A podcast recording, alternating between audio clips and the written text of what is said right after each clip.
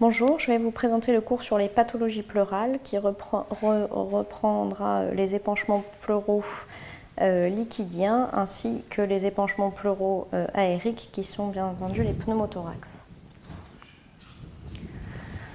Euh, pour mémoire, la plèvre euh, normale, euh, je vous rappelle qu'il existe deux feuillets, la plèvre viscérale, représentée par le feuillet vert, ainsi que par la plèvre pariétale, représentée par le feuillet bleu.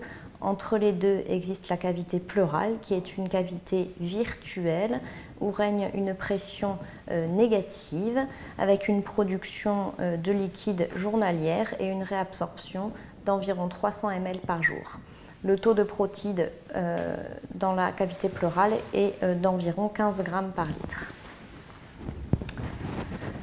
Une petite photo pour vous représenter une plèvre normale où vous pouvez voir l'espace intercostal, les vaisseaux intercostaux, un morceau de poumon euh, collabé et le diaphragme.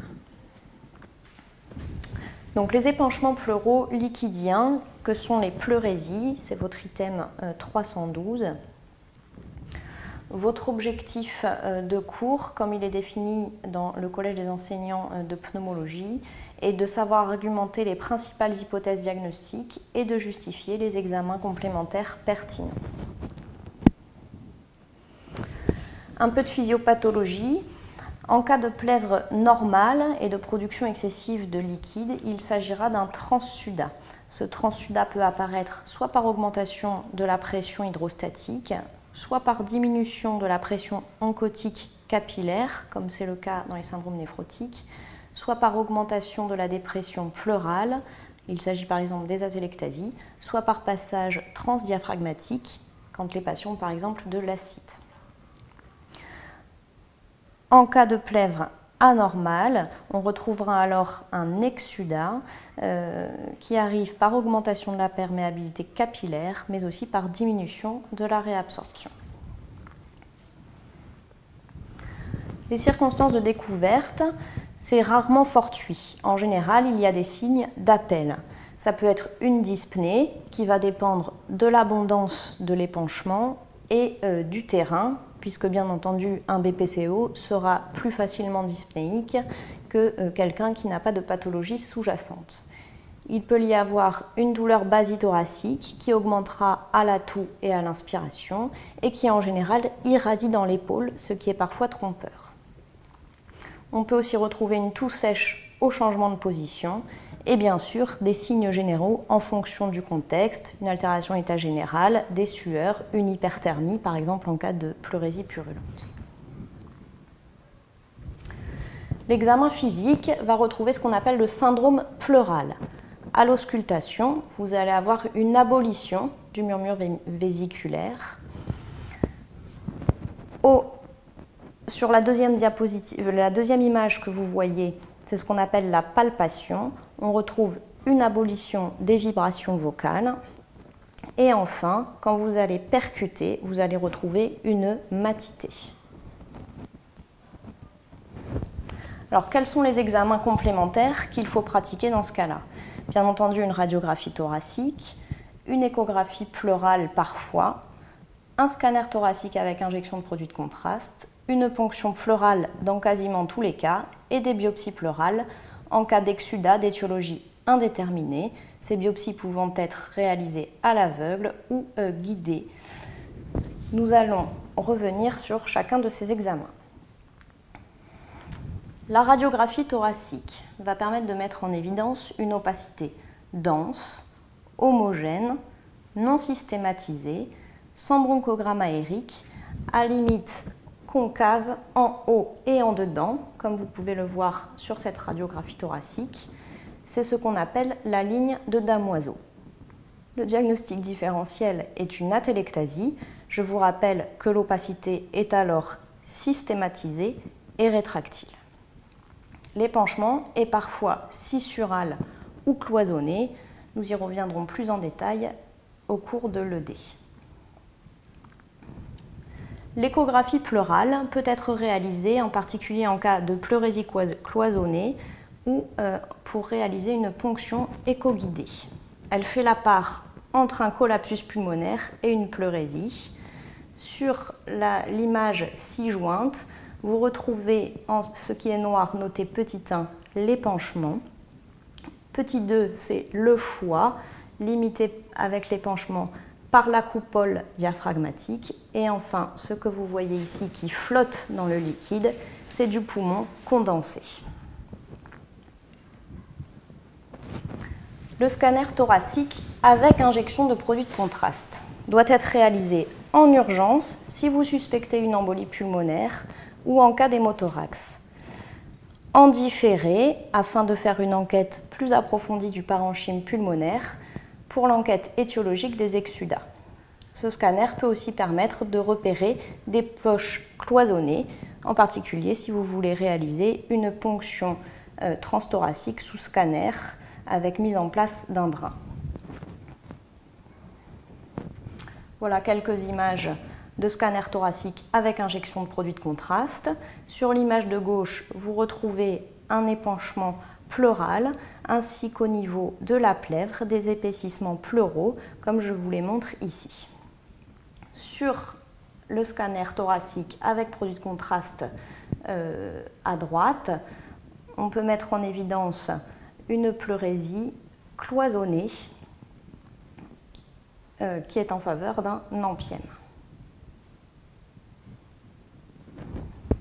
La ponction pleurale est quasiment systématique.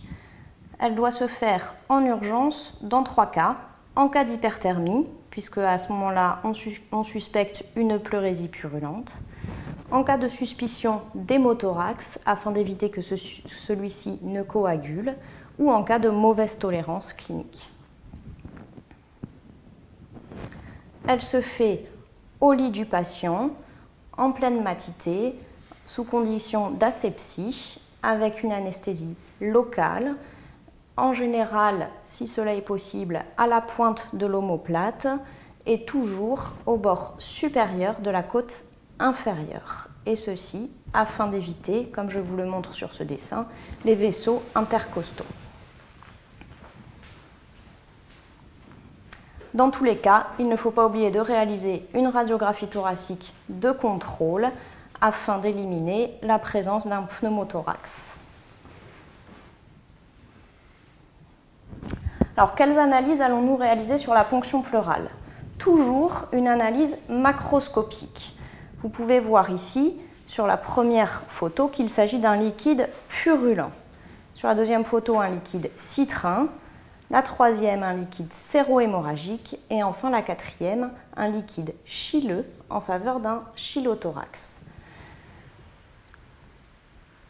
Et ensuite, nous allons demander une analyse biochimique avec la recherche des protides et des LDH, une analyse cytologique et enfin une analyse bactériologique et parfois mycobactériologique. Très exceptionnellement, nous pouvons être amenés à demander le pH afin euh, de rechercher une cause euh, infectieuse. En cas de pH pleural inférieur à 7,20, ceci est plutôt en faveur d'un liquide purulent. On peut demander l'hématocrite avec le rapport hématocrite pleural sur hématocrite sérique euh, qui, s'il est supérieur à 0,5, est en faveur d'un hémothorax. L'amylase pour les pathologies pancréatiques, le glucose qui, s'il est supérieur à 0,5 fois la glycémie, rend peu probable le diagnostic de pleurésie rhumatoïde, les triglycérides afin euh, de euh, confirmer le diagnostic de chylothorax et enfin l'acide hyaluronique dans les mésothéliomes.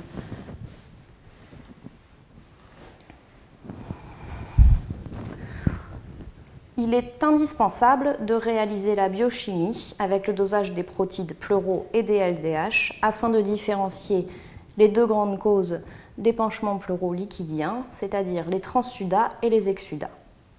Si les protides sont inférieurs à 25 g par litre avec une protidémie normale, il s'agit d'un transsudat. Si les protides sont supérieurs à 35 g par litre avec un taux de protide sérique normal, il s'agit d'un exsudat. En dehors de ces cas, et il s'agit des cas les plus fréquents, on cède des critères de light. Il s'agit d'un exudat si les LDH sont supérieurs à 200 unités par litre, c'est-à-dire supérieurs aux deux tiers de la limite supérieure de la normale des LDH sériques, ou si le rapport protide pleuro sur sérique est supérieur à 0,5, ou si le rapport LDH pleuro sur sérique est supérieur à 0,6. Dans tous les cas, ces critères ne sont valables que s'il s'agit d'une primo-ponction et avant tout traitement. Les biopsies pleurales. Elles peuvent se réaliser soit à l'aveugle, par voie transcutanée, en première intention, normalement si et seulement s'il y a une forte suspicion de tuberculose, puisqu'à ce moment-là, la rentabilité est de 90%. Ou par thoracoscopie, comme on vous le montre ici, ce qui permet d'effectuer des prélèvements sous contrôle de la vue et donc d'avoir une rentabilité plus haute, en particulier pour les biopsies euh, en rapport avec des lésions néoplasiques, puisque à ce moment-là, les biopsies à l'aveugle ne sont d'un rendement que de 50%. Voilà la démarche diagnostique que l'on peut avoir devant un épanchement pleural. Bien entendu, en cas de suspicion d'embolie pulmonaire, il faut rechercher l'embolie pulmonaire par la réalisation d'un angioscanner thoracique. S'il n'y a pas de suspicion d'embolie pulmonaire, il faut éliminer une insuffisance cardiaque, car à ce moment-là, il ne faut pas faire de ponction pleurale, qui est plus à risque de pneumothorax, et il faut diurétiquer le patient. S'il n'y a pas de signe d'insuffisance cardiaque et pas de suspicion d'embolie pulmonaire, je vous invite à réaliser une ponction pleurale avec analyse macroscopique. Si c'est hémorragique, il s'agit d'un hémothorax. Si c'est purulent, d'une pleurésie purulente. Si c'est laiteux, d'un chylothorax. Dans les autres cas, vous dosez, comme nous l'avons vu, les protides, les LDH, qui orientent vers les deux grandes causes de transsuda et d'exuda. Enfin, s'il s'agit d'un exuda, la cytologie oriente vers différentes causes et il faudra très probablement obtenir une histologie pleurale. Voici l'ensemble des étiologies retracées dans ce tableau. En ce qui concerne les transsudas, c'est plutôt simple. L'insuffisance cardiaque, le syndrome néphrotique et les cirrhoses font partie des trois plus grandes causes. Vous voyez aussi qu'il y a la dialyse péritonéale, les atélectasies et les embolies pulmonaires. Et enfin, en ce qui concerne les, exudats, la plus grande cause est bien entendu les pleurésies euh, métastatiques, en particulier sur un primitif bronchique, mais aussi sur le sein et le côlon, les mésothéliomes, les hémopathies malignes, les causes infectieuses, les épanchements parapneumoniques, les pleurésies purulentes, les tuberculoses, euh, mais aussi euh, les autres causes listées dans ce tableau. Voilà, nous allons revenir plus en détail sur ces différentes causes. En ce qui concerne les exudats, les épanchements tumoraux, d'abord les pleurésies métastatiques.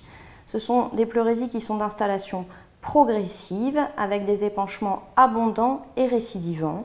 Le primitif est le plus souvent le poumon chez l'homme, le sein chez la femme, mais reste méconnu dans 10% des cas. Le scanner est réalisé après évacuation du liquide, peut retrouver des épaississements pleuraux irréguliers, des bourgeons pleuraux, un lâcher de ballon, une lymphangite, des adénopathies médiastinales. Le liquide est en général sérohématique, rosé, parfois citrin. La cytologie est plutôt lymphocytaire ou mixte et euh, on peut retrouver des cellules tumorales avec une rentabilité de 45%. Comme je vous l'ai déjà euh, notifié, les biopsies à l'aveugle sont de faible rentabilité, moins de 50%, et doivent le plus souvent être réalisées sous thoracoscopie. En cas de récidive de ces pleurésies métastatiques, il est possible de réaliser une symphyse pleurale, soit médicale, soit chirurgicale. Le mésothéliome est une tumeur primitive de la plèvre qui arrive chez l'homme de 60 ans avec une exposition professionnelle à l'amiante, mais qui reste non retrouvée dans 20 à 40% des cas. Et donc l'exposition euh, professionnelle à l'amiante, si elle n'est pas retrouvée, n'élimine pas le diagnostic. On peut retrouver un festonnement pleural, un épaississement pleural diffus, une atteinte de la plèvre médiastinale, du péricarde et des ganglions hilaires. Le liquide est citrin ou sérohématique avec une formule aspécifique riche en acide hyaluronique et le diagnostic est obtenu par biopsie sous thoracoscopie. Enfin, les hémopathies, en particulier les lymphomes. Les exsudats d'origine infectieuse, les pleurésies infectieuses, les euh, pleurésies bactériennes, il y a les épanchements parapneumoniques qui sont non compliqués, on retrouve un liquide clair, sans germe, une simple antibiothérapie suffit. Mais aussi, il existe les épanchements parapneumoniques compliqués qui sont les pleurésies purulentes ou les ampièmes, où on retrouve un liquide trouble ou purulent, abondant ou cloisonné, avec des polynucléaires neutrophiles altérés et des germes. Le traitement est alors différent puisqu'il faut impérativement drainer le patient, réaliser des lavages pleuraux avec plus ou moins l'utilisation de fibrinolytiques, mettre en place une antibiothérapie adaptée, une alimentation hyperprotidique, de la kinésithérapie pleurale et parfois une thoracoscopie de débridement si c'est nécessaire. Les causes infectieuses retrouvent bien entendu aussi les causes virales et les causes tuberculeuse. Ça peut arriver soit au cours d'une primo-infection tuberculeuse, soit après réactivation d'un foyer ancien. Le début est en général progressif avec un fébricule à 38, une altération de l'état général, une IDR positive et des crachats qui sont exceptionnellement positifs. L'exudat est alors très riche en protéines lymphocytaires, on peut parfois retrouver des barreaux directs, mais c'est rarissime, et en culture dans 30% des cas. C'est dans ces cas-là que les biopsies pleurales à l'aveugle sont extrêmement rentables. Je vous rappelle que la rentabilité est de 90%.